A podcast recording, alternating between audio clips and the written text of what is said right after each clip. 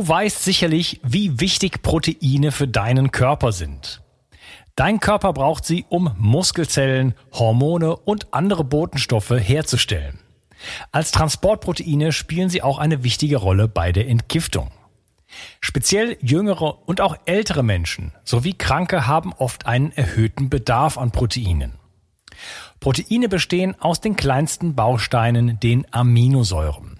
Die beste Bioverfügbarkeit bekommst du, indem du deinem Körper alle essentiellen Aminosäuren direkt zuführst, aus denen dein Körper alle Proteine bauen kann. Das sympathische Berliner Startup Brain Effect hat nun ein perfekt abgestimmtes Aminosäurenprofil in ein praktisches Getränk gepackt. Also keine Pillen mehr, sondern einfach ein praktischer Drink für jeden Tag. Complete Aminos deckt den Bedarf aller essentiellen Aminosäuren ab, so wie die Weltgesundheitsorganisation es empfiehlt. Perfekt für alle, die zu wenig Protein über die normale Ernährung aufnehmen oder einen erhöhten Bedarf aufgrund intensiver sportlicher Betätigung haben. Complete Aminos ist der perfekte Begleiter für ein gutes Training. Auch Veganern empfehle ich die kompletten Aminosäuren bereits seit langer Zeit. Complete Aminos findest du unter www.brain-effekt.com und mit dem Gutscheincode BIO360 bekommst du satte 20% Rabatt auf alle Einzelprodukte von Brain Effect, Merchandise-Produkte ausgenommen. Also, eine perfekte Proteinversorgung war noch nie einfacher. Den Link findest du in der Beschreibung und in den Shownotes. 360. Zurück ins Leben. Komm mit mir auf eine Reise. Eine Reise zu mehr Energie und fantastischer Gesundheit. Ich möchte dir das Wissen und den Mut vermitteln, den ich gebraucht hätte, als ich ganz unten war. Dabei will ich dir helfen, wieder richtig in deine Energie zu kommen. Zurück ins Leben. Hast du schon mal darüber nachgedacht, warum immer mehr Menschen heutzutage unter Müdigkeit leiden, Konzentrationsstörungen haben und in vielen Regionen der Welt die Intelligenz der Kinder sogar sinkt? Viele der Volkskrankheiten könnten mit einer guten Mineralstoffversorgung stark reduziert werden. Aber gibt es auch ein politisches Interesse daran? Heute wirst du erfahren, dass der Mangel an Jod, Eisen, Magnesium, Zink und Co. nicht nur deiner Gesundheit schadet, sondern auch der gesamten Volkswirtschaft. Mein Gast heute ist Dr. Stefan Hügel. Hallo Stefan. Hallo Unkas. Danke, dass ich hier sein darf. Ich freue mich auch und wir sprechen über ein äh, wirklich wichtiges Thema, ähm, was viele Menschen nicht so auf dem Schirm haben, nämlich die Mineralstoffversorgung, wo die gesamte Gesundheit nicht nur unsere eigene, sondern des ganzen Planeten dranhängt letzten Endes. Und du machst dort äh, wirklich Pionierarbeit. Wir besprechen heute letzten Endes Inhalte aus deinem neuen Buch, die Mineralienwende. Und ähm, erstmal gleich da reinstarten. Was passiert denn weltweit äh, gesehen? Ich habe schon so ein paar Andeutungen gemacht, wenn bestimmte Nährstoffe nicht äh, ausreichend da sind, wie zum Beispiel Jod oder vielleicht auch Eisen. Mhm. Also ganz viele von diesen Spurenelementen brauchen wir, um äh, Enzyme herzustellen. Das heißt, äh, bestimmte Enzyme können nur funktionieren mit diesen jeweiligen Kofaktoren, die sie brauchen. Und wenn wir zu wenig davon haben, äh, haben wir zu wenig Enzymaktivität und können bestimmte Stoffwechselwege nur ja, unzureichend vollenden. Und äh, das äußert sich in äh, wahnsinnig vielen verschiedenen äh, Krankheiten. Im Falle vom Jod, was du jetzt schon angesprochen hast, ähm, geht es tatsächlich auch auf die Intelligenz. Ähm, wie, wieso das genau so ist, kann ich gar nicht sagen, aber man weiß, dass es so ist. Die Chinesen haben da äh, ganz viel Forschung betrieben, viel mehr als in allen anderen Kontinenten. Und ähm, in China ist es auch so, da gibt's äh, sogenannte Jodmangelgebiete, also wo der Jodmangel wirklich ganz krass in der Bevölkerung vorhanden ist, einfach weil die Aufnahme durch Nahrung und Wasser sehr gering ist. Und was man dort sieht, ist, dass eben der Intelligenzquotient bei den Kindern äh, stark abnimmt. Das heißt, äh, teilweise über zehn Prozent. Und äh, es wurde eben in ganz vielen Studien geschaut, ähm, wie hoch ist der IQ bei den Kindern in den Jodmangelgebieten und in Gebieten, die direkt angrenzend sind, wo aber kein Jodmangel herrscht. Und da findet man eben immer wieder diese krassen Unterschiede. Und ähm, was, was da auch viel gemacht worden ist, sind äh, gezielte Jodsupplementierungsprogramme.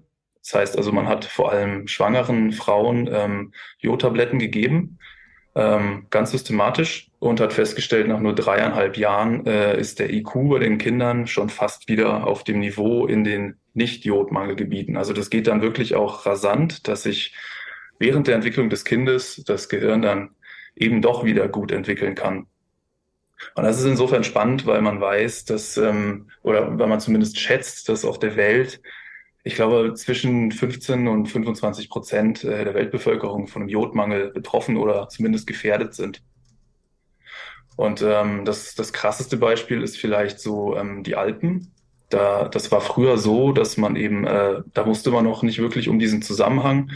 Und je weiter man sich vom Meer entfernt, beziehungsweise je höher man kommt auf dem Land, desto weniger Jod ist meistens in den Böden vorhanden. Und in den Alpen war der Jodmangel so krass, dass die Leute alle äh, diesen, diesen Kropf hatten. Also wenn diese Schilddrüse sich entzündet und anschwillt, ähm, das ist der Kropf und es geht dann äh, noch äh, krasser. Das ist dann der Kretinismus. Das heißt, die äh, Menschen bleiben geistig auf dem Niveau von, ich glaube, einem Vierjährigen etwa und äh, werden nur ja, so groß wie ein Kind, also irgendwie 1,30 oder so, bleiben dann da stehen in ihrer Entwicklung. Und äh, das ist dann da massenhaft vorgekommen, bis man eben diesen Zusammenhang verstanden hat äh, und dann sofort irgendwie da Jod hochgeschafft hat. Und dann hat das auch schlagartig aufgehört, zum Glück. Aber ja, so, so weitreichend kann es dann sein. Hm. Ja, äh, Jod ist ja wichtig für die Schilddrüse, das war, Schilddrüse, das weiß ja im Grunde genommen jeder. Und äh, die Schilddrüse schüttet halt äh, die Hormone aus, die letzten Endes äh, sehr stark in den Energiestoffwechsel eingreifen. Und da hängt natürlich ganz vieles dran. Und da hängt auch das Gehirn dran. Und äh, gerade wenn die Mutter ähm, eine Jodunterversorgung hat, beziehungsweise sie braucht ja auch dann ein bisschen mehr, sie braucht eigentlich ein bisschen mehr von allem. Äh, und dann hat das, das kriegt das Kind nicht genug, beziehungsweise kriegt dann auch in der in der Still Stillzeit nicht genug, wenn es überhaupt gestillt wird. Äh, dann leidet sowohl das Kind als auch teilweise die Mutter. Es gibt auch äh, äh, wie so Demenzerscheinungen bei jungen Müttern sozusagen, die wirklich äh, ja dann unter stark, sehr starkem Jodmangel leiden. Also da gibt es auf jeden Fall eine, eine Menge Zusammenhänge. Ne? Ähm, ja. Genau. Ja, ähm, vielleicht machen wir noch ein zweites Beispiel, äh, was ich in deinem Buch gelesen habe. Da ging es um Eisen. In, ich glaube, in Indien war das. Kannst ja, das mal erläutern? im Grunde in vielen armen Ländern. Und ähm, was man da eben viel beobachtet, ist, dass wirklich in der armen Bevölkerung äh, sich die Leute hauptsächlich von Getreide ernähren, also teilweise über 90 Prozent. Und ähm, in Getreide ist auch viel Phytinsäure enthalten, was wiederum die Eisenaufnahme blockiert. Und Getreide ist jetzt auch nicht unbedingt eine gute Eisenquelle, muss man sagen. Und äh, das in Kombination führt dazu, dass eben äh, Eisenmangel sehr verbreitet ist. Es gibt äh, sogar Studien, die, äh, die schätzen den Eisenmangel auf der Welt, dass äh, fast ein Drittel bis sogar die Hälfte betroffen ist auf dieser Welt, was ich, was ich gar nicht richtig äh, nachvollziehen kann, weil das ist wirklich extrem. Da kann ich wirklich nicht sagen, was der Grund ist. Es soll hauptsächlich Frauen betreffen. Ähm, ja, und man hat eben auch festgestellt, gerade in der Entwicklung des Kindes, also wenn die Mutter schon Eisenmangel hat, überträgt er sich quasi nach der Schwangerschaft auch auf das Kind und äh, verzögert oder beeinträchtigt ebenso die geistige Entwicklung, ähnlich wie Jod. Also die Kinder haben oft äh, Konzentrationsprobleme in der Schule, Lern, Lernschwäche, solche Dinge oder Verhaltensauffälligkeiten. Ja, und sind oft äh, ja irgendwie in ihrer, in ihrer geistigen, geistigen Entwicklung einfach eingeschränkt. Ja, und dazu habe ich gelesen, dass äh, auch die Wirtschaftsleistung darunter leidet, weil die Menschen dann, also wenn ich äh, einen Eisenmangel habe und wie das in Europa und in Deutschland aussieht, da sprechen wir gleich noch drüber, ähm, dann fehlt mir Energie. Ne? Bei Jod gleiche Thema. Äh, dann kommen ja noch die ganzen anderen Sachen dazu. Wir rechnen, reden ja hier über 84 verschiedene Mineralien oder letzten Endes sogar noch mehr. Ähm, aber das sind so einige, einige der, der ganz, ganz wichtigen. Und wenn die fehlen, dann ist das ist, ist natürlich die Energie nicht mehr so da. Und da darf sich der Zuhörer, die Zuhörerin vielleicht mal fragen, hast du schon mal Energiearmut erlebt? Warst du schon mal erschöpft?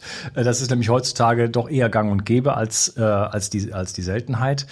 Und äh, nicht nur in Drittweltländern, sondern halt eben auch bei uns. Und ähm, ja, das heißt, da leidet dann letzten Endes sogar die ganze Wirtschaftsleistung darunter, ne? weil es jedem Einzelnen schlecht geht. Ja. Ich habe ein Zitat gelesen oder ein Buch startet mehr oder weniger damit von äh, einem äh, Dr. Charles Northern.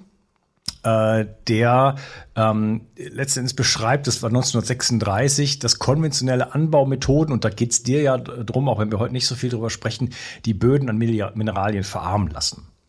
Und äh, er hat dafür, äh, hat da scheinbar viel Untersuchungen gemacht und dann äh, hat, äh, wurde das vor dem, äh, wurde ein Antrag an den US-Kongress gestellt und ich, ich lese das mal vor, weil es so prägnant ist. Kein Mensch kennt seine geistigen und körperlichen Fähigkeiten, wie gut er sich fühlen oder wie lange er leben kann. Er kann es lediglich erahnen, denn wir sind alle Krüppel und Schwächlinge. Das ist eine Schande für die Wissenschaft. Lasst uns die Geschichte der Chemie neu schreiben und dem Boden das zurückgeben, was wir ihm einst gestohlen haben, für eine bessere und gesündere Welt. 1936. Mhm. Wir sind alle Krüppel und Schwächlinge. Ähm, ich bin insofern damit ähm, d'accord, dass ähm, ich in den Jahren, wo ich das hier mache, immer wieder und auch mir selber beobachte, dass wir uns als Menschen immer wieder so auf so ein, wir orientieren uns immer an dem, an dem Status quo, der gerade da ist. Wenn es mir also zehn Prozent schlechter geht, wenn ich zehn Prozent weniger Energie habe und äh, vielleicht auch mein Umfeld irgendwie so ähnlich ist, dann fällt mir das gar nicht auf. Ne? Dann weiß ich nicht mehr, dass ich vielleicht vier Wochen vorher noch zehn Prozent mehr Energie hatte. Und äh, deswegen ist so, was er sagt, äh, das Potenzial, das eigentliche Potenzial, was wir haben, das können wir allenfalls erahnen, weil wir gar nicht wissen, wie würde sich das denn, wie fühlt sich denn Leben an, wenn jede einzelne Zelle auf optimal funktionieren würde. Und das sind wir heutzutage weit von entfernt, behaupte ich jetzt einfach mal. Ja, das sehe ich auch so. Ja, ja äh, wir haben jetzt so ein bisschen über Jod und ähm, ähm, Eisen gesprochen. Ähm, dein ganzes Buch, du, da geht es äh, einerseits um Effekte für den Menschen, es geht um Effekte für die Pflanzen, äh, es wird darüber, es geht darum, äh, wie entsteht überhaupt dieser Mineralstoffmangel. Äh, vielleicht mal so provokativ äh, äh, reingefragt, sind wir denn eigentlich heutzutage in Deutschland beispielsweise optimal mit Mineralien versorgt? Äh, ich würde Nein sagen. Ähm, das, hat, ups, das hat ganz viel mit der äh, Art und Weise zu tun, wie wir unsere Lebensmittel produzieren das hat eben damals auch schon, wurde das damals auch schon erkannt, 1936. Und es ist eigentlich eher schlimmer geworden. Also Anfang, äh, also 1907 wurde das Haber-Bosch-Verfahren patentiert. Das ist also der Prozess, bei dem man äh, Kunstdünger produziert, also aus Luft Stickstoffdünger herstellt. Und das ging nach wenigen Jahren voll durch die Decke, weil es hat richtig gut funktioniert. Also Pflanzen wurden tatsächlich viel größer und die Erträge sind voll nach oben gegangen. Aber äh, man hat dann äh, in den nächsten Jahrzehnten beobachten können, dass die äh, Stickstoffdüngeeffizienz, also der Anteil an dem Stickstoff, der von dem, also der gedüngt wird, den die Pflanzen wirklich aufnehmen, der wird immer schlechter. Das heißt, ich, ich brauche, um den Ertrag halten zu können, immer mehr Stickstoffdünger. Und das hat man eben kombiniert mit äh, Phosphor und Kalium auch zwei Elemente, die extrem wichtig sind fürs Pflanzenwachstum. Und daraus ist so eine Art äh, Pauschallösung geworden bis heute. Also das ist einfach dieser Standarddünger, der wird einfach überall draufgekippt. Und in den meisten Fällen fördert der auch Pflanzenwachstum, aber man braucht tendenziell immer mehr. Und dazu kommt, dass der Boden äh, tief gepflügt wird. Das äh, scheint äh, richtig schlimm zu sein für die äh, Bodenpilze. Und äh, die, also die werden dadurch jedes Mal zerschnitten. Und äh, dann liegt oft noch der Boden brach und oftmals kommen auch noch Fungizide dazu. Und das gibt dem Pilz dann wirklich den Rest. Und dieser Pilz ist das, was eigentlich äh, den Boden durchsucht nach äh, nutzbaren Elementen, die die Pflanze brauchen. Also der Pilz verbindet sich mit dem Boden und der Pflanze und sucht für die Pflanze nach den jeweiligen Elementen, die gerade benötigt werden. Im Grunde macht der Pilz also die Pflanze wirklich nährstoffreich, so dass wir über die Lebensmittel das bekommen, was wir brauchen. Und wenn man diesen Pilz den Kampf ansagt, dann äh, ja, sägt man sich den eigenen Ast sozusagen ab. Und das ist aus meiner Sicht der größte Grund, ähm, warum es mit der Nährstoffversorgung schwierig ist und leider auch immer schwieriger wird. Ja. Und die Pilze äh, geben auch Säuren ab, zersetzen damit Mineralien, äh, die sie dann der Pflanze wieder zur Verfügung stellen. Also es ist ein Kreislauf. Und wenn der Mensch äh, da äh, rein grätscht sozusagen und sagt, nee, nee, also wir haben jetzt verstanden, also Stickstoff ist wichtiger, wir haben jetzt hier ein chemisches Verfahren und dann geben wir noch ein bisschen Phosphat und ein bisschen Kalium dazu, dann läuft das schon. Das, das lief mal am Anfang, weil die ganzen anderen Mineralien noch reich im Boden waren und je weniger die werden, desto schlechter läuft das Ganze. und je mehr man natürlich die, die ganze Infrastruktur des Bodens, also eben das Myzel quasi, ähm, ein Drittel der Erdoberfläche bestehen aus Myzel, also aus dem, aus der Ursubstanz des Pilzes sozusagen. Also das ist nicht irgendwie eine Kleinigkeit, ja. Da hat der liebe Gott sich schon was dabei gedacht, sondern äh, das ist äh, absolut entscheidend für das Funktionieren unseres, unseres gesamten Ökosystems. Und wir tun alles dafür, um das zu zerstören. Nochmal zurück zum Menschen. Ähm, du hast gesagt, okay, du bist deiner Meinung nach sind wir nicht äh, gut versorgt. Ähm, wie, wie, wie, woran kann man so etwas herausfinden? Wie kann man sowas herausfinden? Oder gibt es da, gibt's da Studien dazu? Ähm, da gibt es ja auch solche Empfehlungen von der, von der, von der DGE oder so. Äh, da, da heißt es ja immer, nö, Nahrungsergänzungsmittel oder sowas bräuchte man nicht. Äh, wie, wie sieht so die gesamte Lage da eigentlich aus? Ja, also es gibt einige Studien, die zeigen ganz klar, dass die äh, Minerale und Spurenelementgehalte in unseren Lebensmitteln abnehmen, so über die Jahrzehnte hinweg. Da gibt's nicht so viele Studien, aber die, die es gibt, sind relativ breit angelegt. Die haben richtig viel gemessen. Ähm, ja, da gibt's welche, die gucken sich so 50 Jahre Zeitraum an und im Grunde alle ähm, Mineralien, Spurenelemente nehmen ab. Äh, die einzige Ausnahme ist meistens Phosphor, das bleibt gleich oder geht sogar weiter nach oben was gar nicht mal unbedingt so gesundheitsförderlich ist aus meiner Sicht, weil es äh, ja dazu beiträgt, dass wir eher übersäuern. Ähm, ja, und die DGE, also im Grunde die Empfehlungen der Deutschen Gesellschaft für Ernährung, die kommen ja alle von der Europäischen Lebensmittelsicherheitsbehörde, also die sagen, was Sache ist. Und ähm, ja, da wird immer dieses Credo verbreitet, ähm, wer sich äh, abwechslungsreich ernährt, muss sich überhaupt gar keine Gedanken machen über irgendwelche Mangelzustände. Ähm, ja, das äh, finde ich schon mal kritisch. Gerade, oh, jetzt piepst hier irgendwas. Ja, macht nichts. Machen wir weiter. Okay, ähm, ja, und ähm, ja, danke. So, jetzt ist es weg. Das hat mich gerade abgelenkt. Ähm, wo war ich? Die, die DGE, genau. So, ähm, was die DGE auch noch, die gibt ja, ähm, die gibt raus, äh, wie viel man von welchem Stoff äh, am Tag zu sich nehmen sollte. Und ähm, das habe ich mir angeschaut und ich habe mir auch angeschaut, was äh, Studien so dazu sagen, also was da in Versuchsstudien gemacht wird mit allen möglichen Elementen und äh, oftmals kommen da einfach völlig widersprüchliche Dinge raus. Also es ist wirklich sehr kontrovers bei einigen Elementen, ähm, nicht bei allen. Also die gibt auch äh, sinnvolle Empfehlungen raus, beispielsweise bei Kalium, da sind sie, glaube ich, bei drei, vier, fünf Gramm.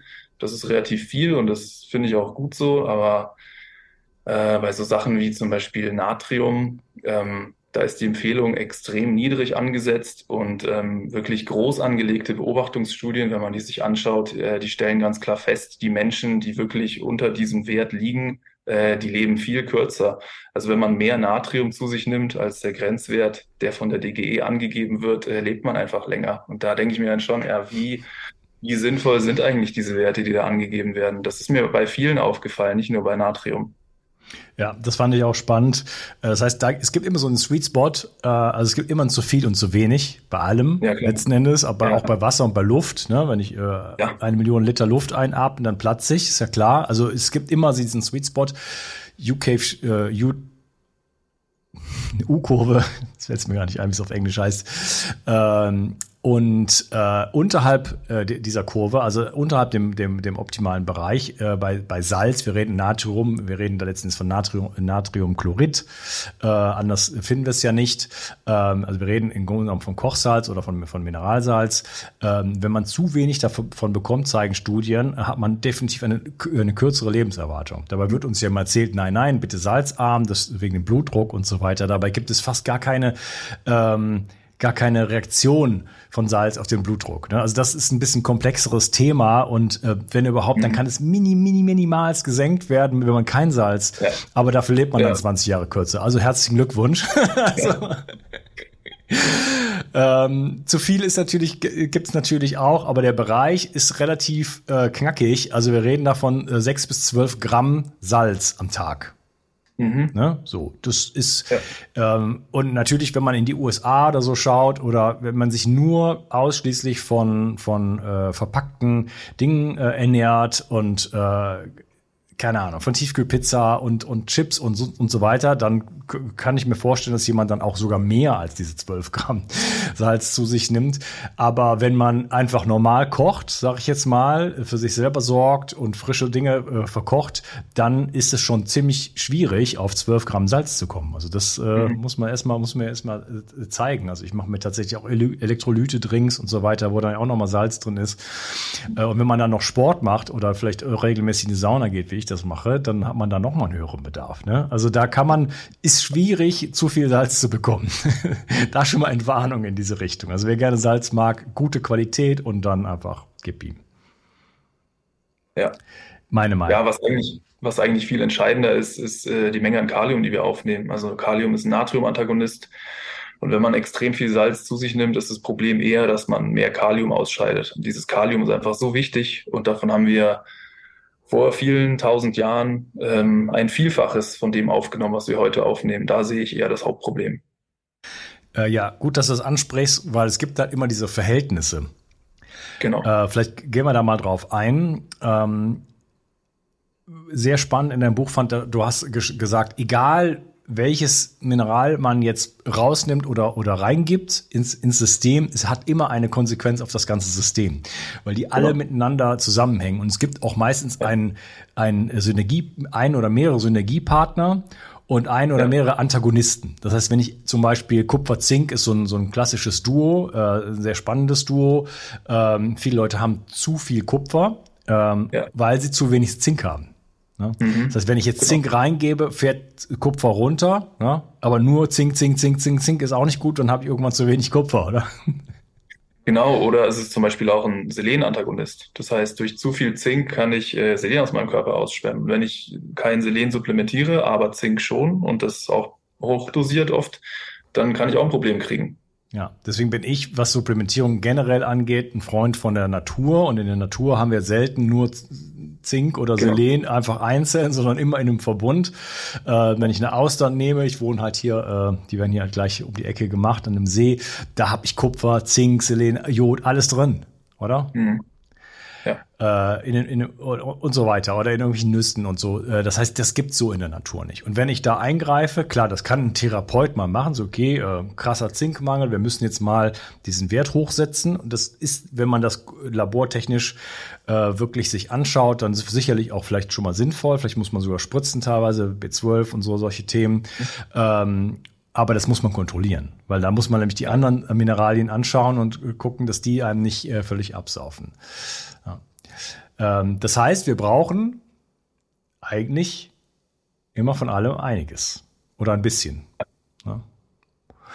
Ähm, nur, wie sieht's denn da aus? Also du hast jetzt schon, okay, Kalium ist wichtig, wir bekommen zu wenig Kalium. Warum eigentlich? In Bananen ist zum Beispiel Kalium drin. Wo ist noch Kalium drin? Ja, eigentlich alles, was grün ist. Ja, mhm. also alle Blattgemüse, vor allem Wurzelgemüse hat auch oft viel Kalium, also Kartoffeln und so weiter. Äh, wo nicht so viel Kalium drin ist, ist Getreide. Davon essen wir tendenziell extrem viel heutzutage.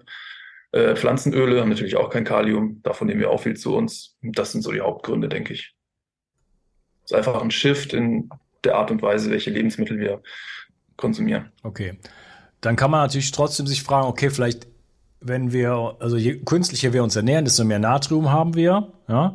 Natrium an sich nicht so, nicht so das Problem, aber wenn auf der anderen Seite das Kalium fehlt, dann wird dann vielleicht Natrium schon zu einem Problem. Also sollte man vielleicht da schauen, dass man da in eine Balance kommt. Also entweder ein bisschen Kalium ja. supplementieren, vielleicht das Natrium ein bisschen runterfahren.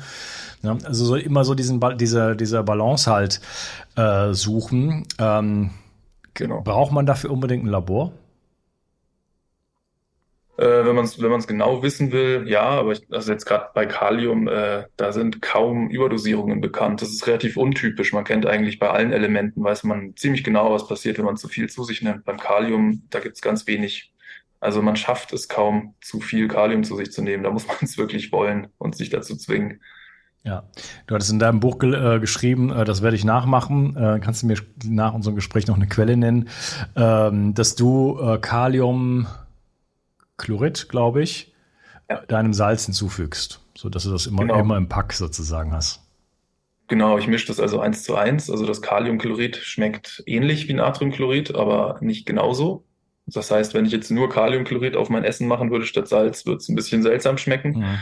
Deswegen mische ich das eins zu eins und dann schmeckt es ja eigentlich ganz okay. Man merkt es eigentlich fast nicht, wenn man nicht drauf achtet, äh, merkt man es nicht. Und es ist dann egal, wie stark ich mein Essen salze. Äh, ich nehme immer mehr Kalium als Natrium zu mir. Das heißt, ich muss gar nicht mehr drüber nachdenken. Mhm. Wenn es 50-50 ist, erklär mal kurz, warum es dann mehr ist. Äh, weil das Kalium schwerer ist.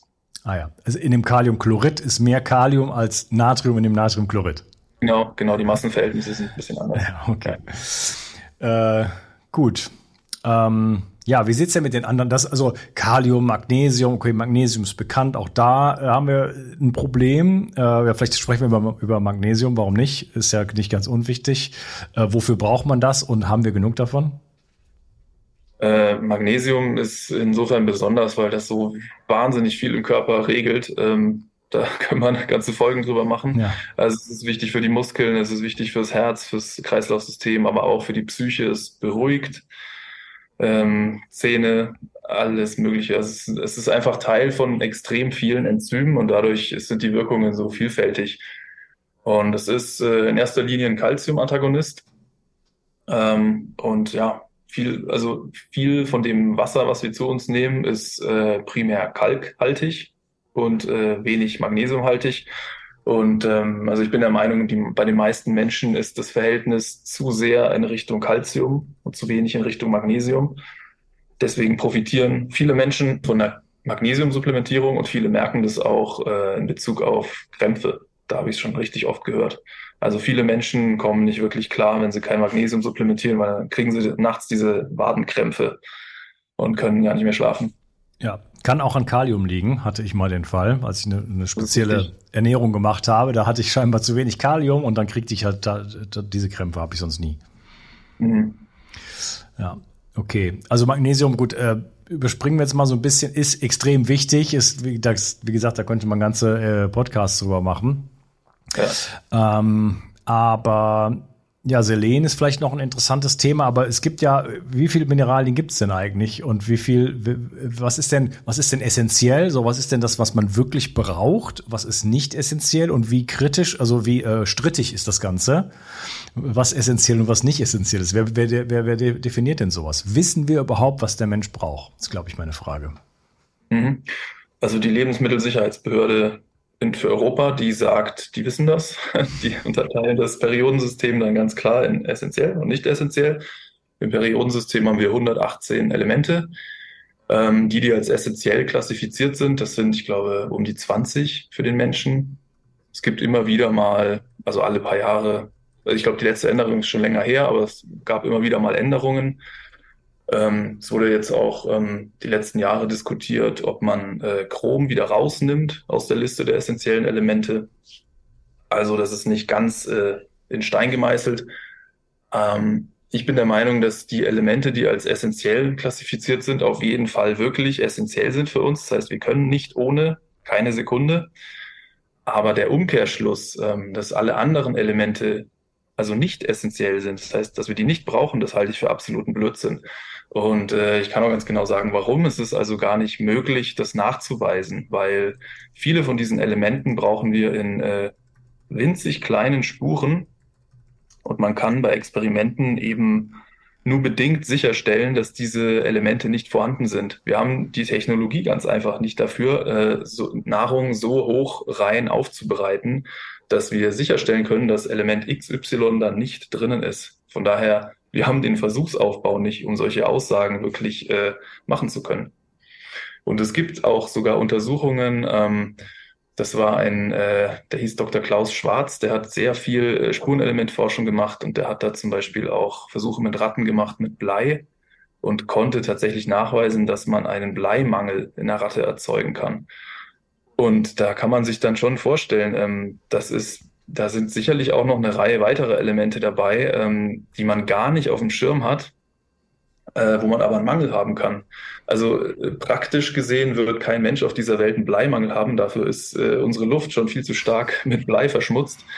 Ähm, und es war auch extrem aufwendig, in diesem Experiment das Blei aus der Nahrung herauszufiltern, weil das hat gar nicht gereicht. Man musste sogar die Luft filtern und äh, aufpassen, dass im Käfig alle Kunststoffgegenstände aus extrem hochreinem Plastik angefertigt wurden, die eben kein Blei enthalten und erst dann hat dieser Versuch funktioniert. Also es ist extrem wenig, was man braucht, aber man braucht es. Und ähm, ich gehe davon aus, dass das durchaus für alle Elemente zutreffen kann. Und zumindest kann man das Gegenteil nicht beweisen. Ja, über Blei und solche Sachen sprechen wir nochmal in einem anderen Gespräch, wenn wir über die Mythen sprechen. Ähm, aber äh, wir haben ja, also bei den essentiellen äh, Mineralien haben wir so, also gibt es so die Makromineralien, also wo man viel von braucht, Calcium, Phosphor, Magnesium, Kalium, Natrium, äh, Schwefel. Äh, Schwefel ist natürlich auch nochmal ein spannendes Thema. Ähm, aber wenn wir zu den Spurenelementen kommen, da gehört schon Eisen dazu, Zink, Kupfer, äh, Jod, Fluor, Chrom, Mangan, Molybden und Selen. Wer weiß denn, äh, wo Molybden drin ist, wofür es wichtig ist und wer kontrolliert, ob wir das haben? Wer, hat, wer ist denn mal zum Arzt gegangen und der Arzt hat gefragt, ja, kriegen Sie denn genug Molybden? Molybden. Äh, lasst uns doch mal äh, da eine Mineralstoffanalyse machen, mal schauen, ob sie genug Molybden haben. Denn sie wissen ja, äh, dass das ist auch ein Kofaktor für, für Enzyme und vielleicht haben wir ja da eine, eine, so eine Situation. Ne? Worauf hinaus will, glaube ich, ist, dass dieses, dieses wirkliche Wissen äh, ähm, über die einzelnen Zusammenhänge bei den praktizierenden Menschen, bei den Institutionen, glaube ich, nicht so hoch ist, wie man vielleicht annehmen äh, möchte und äh, dass äh, solche Dinge wirklich dann gar nicht kontrolliert werden. Du hast ja gesagt, da, da haben wir nicht mal die Methoden dafür, um das wirklich herauszufinden. Mhm. Und du hast jetzt gesagt, ob, um herauszufinden, ob es nicht drin ist. Ja? Kann man es ja. immer herausfinden, ob es drin ist? Ist das einfacher? Äh, soweit ich weiß, äh, kann man nachweisen, dass in allen Dingen auf dieser Welt alle Elemente vorhanden sind. Also spricht einiges dafür. Also alles ist überall. Es kommt eben nur auf die Menge an. Okay, spannend, äh, spannende philosophische Betrachtung, finde ich. Ja. das ist ja schon, äh, das war für mich der Einsteig in die Gesundheit, kleiner Schwenk. Ähm, oder eigentlich gehört es dazu, dass nämlich das Thema ähm, Salz, Himalaya-Salz, äh, gab es diesen berühmten Vortrag von Peter Ferreira vor 25 Jahren ungefähr, äh, der davon gesprochen hat, dass halt alle Elemente in dem, in dem äh, natürlichen Salz drin sind und in dem Kochsalz sozusagen als Industrieabfallprodukt nicht mehr. Ne? Mhm. Und das ist mir zumindest insofern eingeleuchtet damals, ähm, dass ich dachte, oh, das, die Natur bietet immer das, den gesamten, alle Stoffe, die wir sozusagen zur Existenz brauchen und bietet uns die sozusagen an in einem bestimmten Verhältnis. Ja? Und dieses Verhältnis, wenn wir das auseinandernehmen, sagen, nein, nein, nein, dieses Verhältnis stimmt nicht, hat der liebe Gott sich gehört, wir müssen das jetzt anders machen, wir nehmen jetzt NPK-Dünger, ja, der Rest ist egal. Dass mhm. uns sowas dann auf den, auf den Kopf fällt sozusagen, früher oder später. Ja, ja, wobei auch nicht alle natürlichen Verhältnisse optimal sind für uns. Also es gibt durchaus auch Himalaya-Salz mit wirklich hohen Fluoridwerten, da muss man echt aufpassen. Vor allem, weil der Hersteller das auch gar nicht draufschreibt. Also da kann man äh, sich auch schaden. Äh, ja, klar. Es gibt natürlich auch Regionen, du hast die Alpen angesprochen, äh, wo besonders wenig Jod oder besonders wenig Selen. Da gibt es ganze, äh, also große Regionen. Ich habe es jetzt, glaube ich, vergessen, ob es England war oder Neuseeland, irgendwas. Ich habe es vergessen. Du weißt es vielleicht, Selen. Da gibt es große Gebiete, wo extrem wenig Selen ist im Boden. Das ist auch China, denke ich. Da gibt es sowohl die Selenmangelgebiete als auch äh, Gebiete mit extrem Selenüberschuss. Da gibt es beides. Ja, also ja, das heißt, da äh, gibt es dann wahrscheinlich äh, gro große Veränderungen. Also so lieb hat der, hat der liebe Gott dann doch nicht alle gleich lieb, sozusagen. Naja, es ist halt einfach so. Also die Natur ist jetzt nicht immer nur per se äh, optimal für den, für, den, für den Menschen ausgerichtet, aber wir trotzdem von der philosophischen Betrachtung, wir finden eigentlich alle Elemente da und wir brauchen irgendwo auch alle. Und ganz genau, glaube ich, kann es auch gar keiner definieren. Also das ist zumindest meine These. Ich glaube, da sind wir einer Meinung. Ist das so? Ja, ja sehe ich auch so. Ja, wir können uns versuchen anzunähern, wissenschaftlich anzunähern. Und die Frage ist, wird das wirklich gemacht? Also gibt es wirklich an, in, in Institutionen, europäischen oder internationalen Institutionen, gibt es da Leute, die sich mit den anderen 80 Mineralien beschäftigen, äh, wirklich dazu Studien, hochkarätige, äh, nicht manipulierte, äh, nicht interessensbasierte Studien anfertigen, die sich nur auf das Wohl des Menschen, der Tiere und vielleicht des gesamten Planetens richten. Gibt es sowas? Äh, also es gibt auf jeden Fall Forschung zu einigen Elementen, die als immer noch als nicht essentiell gelten. wo ich persönlich gar nicht nachvollziehen kann, äh, dass man das so klassifiziert. Also um mal ein Beispiel zu nennen, Lithium. Lithium gilt immer noch als nicht essentiell und da wird wirklich geforscht seit den 50ern. Und ähm, angewandt wird, äh, werden Lithiumsalze in der Psychiatrie schon äh, seit über 200 Jahren. Es hat also definitiv äh, Effekte auf uns und äh, wir wissen auch ähm, mittlerweile, dass der Lithiumgehalt im Trinkwasser, also der ganz natürliche Gehalt an Lithium im Trinkwasser, hat einen großen Effekt auf unsere Gewaltbereitschaft. Man weiß also, dass in Gebieten, wo natürlicherweise wenig Lithium im Trinkwasser vorkommt, äh, die Leute aggressiver sind. Ja, das weiß man durch die Kriminalitätsstatistik, die man damit abgeglichen hat. Und äh, Morde, Vergewaltigungen, Überfälle und alles Mögliche nimmt wirklich drastisch zu, wenn die Leute schlecht mit Lithium versorgt sind. Und da kann ich es absolut nicht verstehen, dass man diesem Stoff nicht diesen äh, essentiellen Status gibt. Ja, das und das ist, ist, ja noch schlimmer, denn äh, man kann, ich habe selber versucht, äh, Lithium in ein Supplement zu transportieren äh, und das ist nicht erlaubt. Ja, genau so ist es. Na, so. Also sage ich jetzt mal, bitte selber denken. kann sich jetzt sehr, sehr selber eine Theorie dazu ausdenken, warum das der Fall ist. Äh, kann man so auf der einen Seite kann man sagen, na ja, das ist nicht erprobt, das ist nicht als sicher eingestuft. Äh, oder will man damit etwas erreichen? Ich, ich lasse es einfach mal offen als Fragestellung. Aber es ist de facto, kann ich es ich muss es mir aus dem Ausland besorgen oder als pharmazeutischen Zubehör irgendwo kaufen, äh, aus Shops, die dann hoffentlich äh, noch lange geschützt bleiben, ähm, weil es eigentlich illegal ist. ja, ja. Und dabei geht's ja also wirklich um Prävention, wo man winzige Mengen zu sich nimmt, also tatsächlich ähm, Mengen, die ein Tausendstel von dem sind, was in der Psychiatrie verwendet wird. Ein Tausendstel. Und das darf ich aber nicht haben. Also Prävention ist wirklich äh, als eigen, eigenständige Prävention ist äh, nicht erlaubt. Was, was, welche Menge? Du, ähm, bei dir sind, glaube ich, äh, ein, Gra ein Milligramm drin und also ein Gramm. Äh, ein oder zwei Milligramm pro Tagesdosis ungefähr. Ja, ja also in der, in der äh, Psychiatrie wird, wird dann ein Gramm benutzt oder was?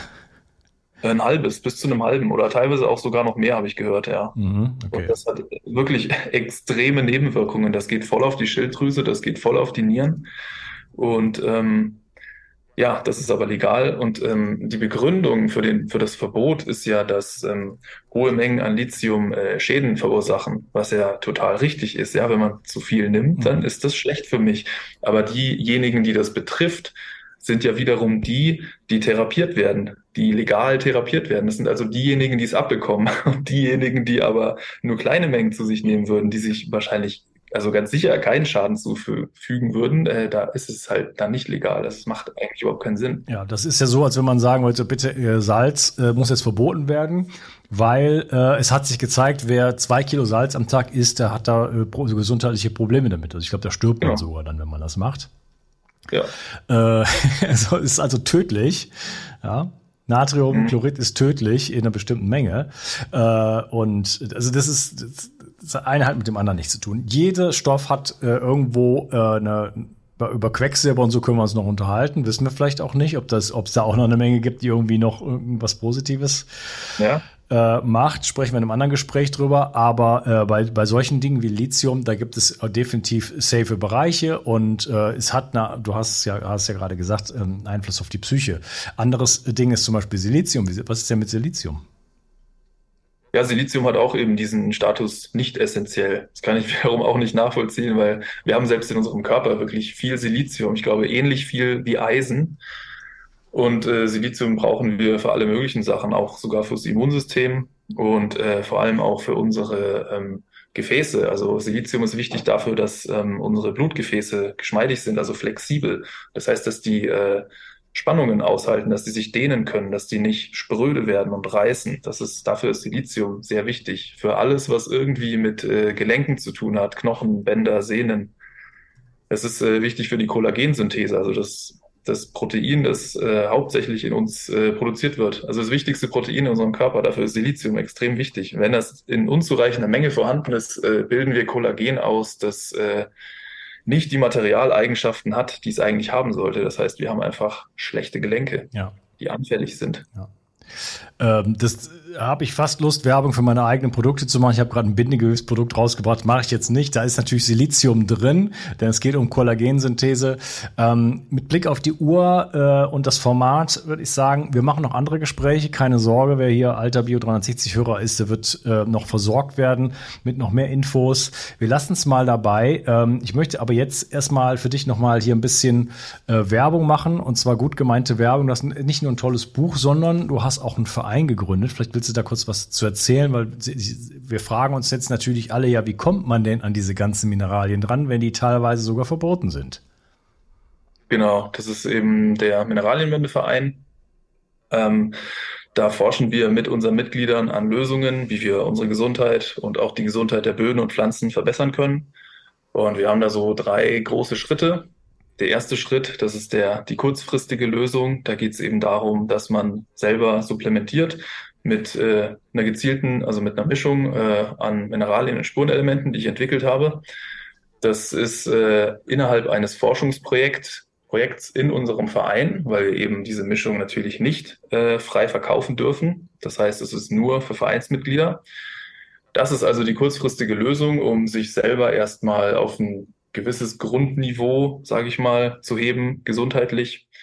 Der Schritt zwei, das ist die mittelfristige Lösung. Da geht es darum, dass wir unsere Lebensmittel, also Pflanzen, gezielt mit Spurenelementen anreichern, so dass die eben ein breiteres Spektrum an Nährstoffen bieten, so dass wenn wir unsere Nahrung zu uns nehmen, größtenteils eben schon abgedeckt sind, so wie es mal war. Und der Schritt drei ist die langfristige Lösung. Da geht es darum, dass wir die, die Nährstoffkreisläufe für uns selber erstmal und auch global auf dieser Erde wieder schließen. Ja, wir haben nämlich äh, mittlerweile eher eine Nährstoffeinbahnstraße. Das heißt also, was wir in der Toilette ausscheiden, das kommt nicht mehr zurück auf den Acker, sondern das geht direkt in die Kläranlage. Und von der Kläranlage gibt es im Grunde zwei Teilströme. Ein Strom ist äh, der Klärschlamm. Der wird energieaufwendig getrocknet, meistens verbrannt und die Asche kommt dann in irgendeine Deponie, da kommt dann Folie drüber und fertig und der flüssige Anteil, der geht in den nächsten Fluss und von da aus natürlich in den Ozean. Und diese Nährstoffe, die da die ganze Zeit reingespült werden ins Meer, die kriegt man natürlich extrem schwer da wieder raus, zurück aufs Feld. So, es geht eben darum, dass man langfristig guckt, wie kann man das wieder schließen, diesen aufgebrochenen Kreislauf, weil wir verlieren ständig Spurenelemente und äh, müssen uns aber Gedanken machen, wie kriegen, wie kriegen wir die wieder zurück in den Umlauf. Darum geht es in dem Verein. Ja. Also wer sich da äh, engagieren möchte, äh, für, äh, die, um den Kreislauf zu schließen, aber wer auch äh, einfach die Mineralien an sich selber als Forschungsprojekt äh, ausprobieren möchte, wer da forschen möchte in diesem Sinne, ähm, ich werde auf jeden Fall deinen Verein verlinken. Du gibst mir noch einen Link für dein Buch. Äh, das findet ja. man nicht äh, auf diesen großen Plattformen. Ähm, du bringst das im Selbstverlag raus. Deswegen genau. geht da dein Buch, unterstützt äh, den Verein, unterstützt den Stefan dabei. Ähm, es gibt so eine Art Blattspray. Das äh, werde ich auch demnächst äh, mal austesten, sobald ich hier eine kleine Kleinproduktion von Gemüse habe. Wer einen Garten hat, kann damit äh, seine Blätter einsprühen sozusagen, weil das über die Blätter, so ist mein Verständnis, besser aufgenommen wird und nicht so weggespült wird. Ähm, also da kann man einiges tun, also sozusagen direkt mit über die Nahrung, die man anbaut und dann äh, im, ja, sich vielleicht daran beteiligen, äh, in der Welt noch ein paar ähm, Weichen in eine gute Richtung zu stellen. Genau. Dankeschön. Äh, mir sehr viel Spaß gemacht. Wir machen noch weitere Gespräche. Äh, Freue mich drauf. Und erstmal danke für dein, für dein Wirken. Wird Zeit, dass sich mal jemand diesem Thema so annimmt. Äh, und ja, vielen Dank und äh, wünsche noch einen schönen Tag. Mach's gut. Danke auch. Ciao. Ebenso. Ciao. Die Versorgung mit essentiellen Mikronährstoffen ist eine der wichtigsten Gesundheitsstrategien. Du brauchst sie für den Energiestoffwechsel in den Mitochondrien, für deine Entgiftung und normalen Stoffwechselfunktionen. Dabei ist es heutzutage schwieriger denn je, diese Mikronährstoffe über die Nahrung aufzunehmen. Dazu kommt noch, dass wir heutzutage durch die vielen Stressfaktoren, denen wir ausgesetzt sind, einen höheren Bedarf haben. Ich habe diesen Bedarf erkannt und war mit den bisherigen Produkten am Markt schlichtweg nicht zufrieden oder einverstanden. Daher habe ich mich aufgemacht und das wahrscheinlich umfangreichste Multinährstoffpräparat am deutschen Markt entwickelt. Das Ergebnis nennt sich 360 Vital. Und dieses Produkt enthält alle wichtigen Vitamine in der richtigen Form und Dosierung, zahlreiche wichtige Mineralstoffe, Pflanzen- und Heilpilzextrakte, Antioxidantien wie zum Beispiel Astaxanthin und Resveratrol, Coenzym Q10, 50 Milliarden darmaktive Bakterien und vieles mehr. Dabei habe ich natürlich auf die höchste Rohstoffqualität geachtet und darum enthält 360 Vital zum Beispiel keinerlei Zusatzstoffe. Das liegt alleine auch schon daran, dass gar nichts mehr in die Kapseln hineingepasst hätte. Mit 360 Vital bekommst du also eine Grundversorgung für deine Mitochondrien und aktivierst deine körpereigenen Entgiftungsfunktionen und deinen Stoffwechsel. Daher ist 360 Vital auch ein Grundelement in meinem Entgiftungsprotokoll richtig entgiften. Mit 360 Vital ersetzt du praktisch alle Nahrungsergänzungsmittel in deinem Schrank und bekommst alles in höchster Qualität und erleichterst damit dein Leben. Bio 360. Zurück ins Leben. Komm mit mir auf eine Reise. Eine Reise zu mehr Energie und fantastischer Gesundheit. Ich möchte dir das Wissen und den Mut vermitteln, den ich gebraucht hätte, als ich ganz unten war. Dabei will ich dir helfen, zurück ins Leben.